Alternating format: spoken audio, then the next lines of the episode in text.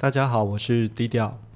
呃，最近好像对于真假新闻的查核方面，慢慢又有一股风气出来了。可能是因为假新闻真的是不少哈，所以我们都希望在教育体系内去协助学生学会真假新闻的辨识。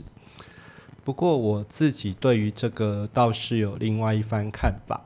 那在这里提出几个想法给大家参考一下。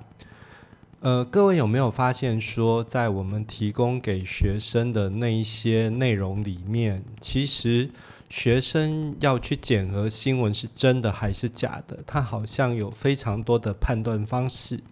那这种这么多的判断方式，会不会造成一般学生的认知负荷？这是一个问题哈。第二个就是说。我们提供给学生那些素材，是不是跟他的生活情境有关系？如果跟他的生活情境没有关系的话，他干嘛去学那个？有时候我们大人会用大人的世界、大人的眼光、大人的语言去跟孩子说，那这些东西应该应该怎么办？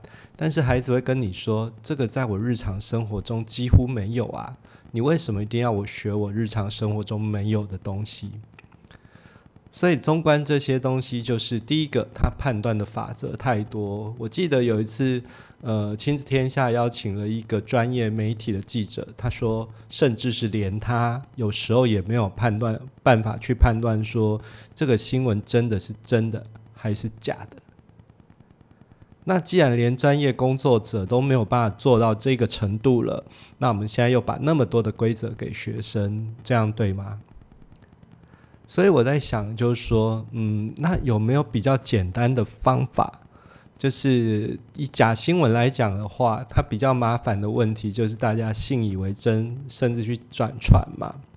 那如果你希望去避免这个问题，就是第一个，你可能要去呃慎重的去筛选你的新闻来源，一些比较大的媒体，他们爱惜羽毛，你从那边去找到一些新闻，或许是可能比较正确的，因为也不可能说所有的媒体都不会犯错，我们只是说它可能比较容易是正确的。那第二个就是说，你拿到新闻之后，不要快速的去转传。因为很多伤害就是转传之间来的。拿到新闻之后，今天给它放一下。那为什么要做这个动作？吼，其实你会发现有些事情很好玩，就是呃，或许有些新闻我们信以为真，以为它是真的，可是过一段时间之后，却被其他的媒体打脸，哈，发现说可能我们只看到了某个面相。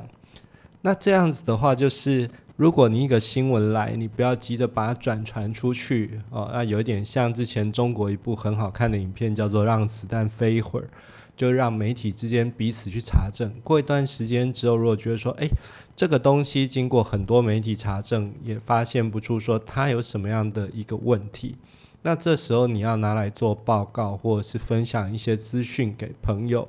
我觉得这个你已经是善尽各种查证的义务了。如果他再是假新闻，我们自己也没有办法了哈。因为你在人际交流中不可能说，嗯，不行，我看到那些新闻，我都不确定它是真的还是假的，完全不传，不可能嘛。朋友之间一定会有那种讯息交流的需求啊。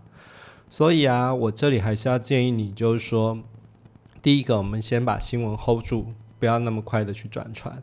那第二个就是你尽量去筛选那些媒体啊，是你值得信任的。这两个东西符合之后，其实你对真假新闻的筛选已经做的算比一般人好了。那第三个就是，如果你想再去查证的话，你再去查证，因为有很多方式可以查证哦。可是也因为方式太多了，有时候呃会把你搞得说，我才不想做那些事情嘞。对啊，因为那跟你的生活没关系。呃，如果说老师要去教小朋友有关于真假新闻的辨识的话，其实我在想的是，不要直接从新闻的本身去切进去哈，因为那个跟小朋友生活的关系不大。那你要从哪里去切进去呢？就是说，第一个找跟小朋友生活有关系的，像之前那个威利的新闻啊，威利是个杀人犯，因为很多小朋友看过这样一本书，然后就可以从这里去切进去。好，那第二个就是说，呃，对跟小朋友生活有关系或者是学习有关系的事，他有时候去做报告需要去辨识一些网络上的文章是不是值得参考。那这个时候你去跟他说，哦，什么是内容农场，什么是可以值得信任的新闻。我们去判断一个新闻的时候，要去看写作者，然后写作者有没有列出时间，然后他那里面呢是不是有列出各式的参考资料，可以让你去考证。那这样子去教，对小朋友来讲就是比较有感的。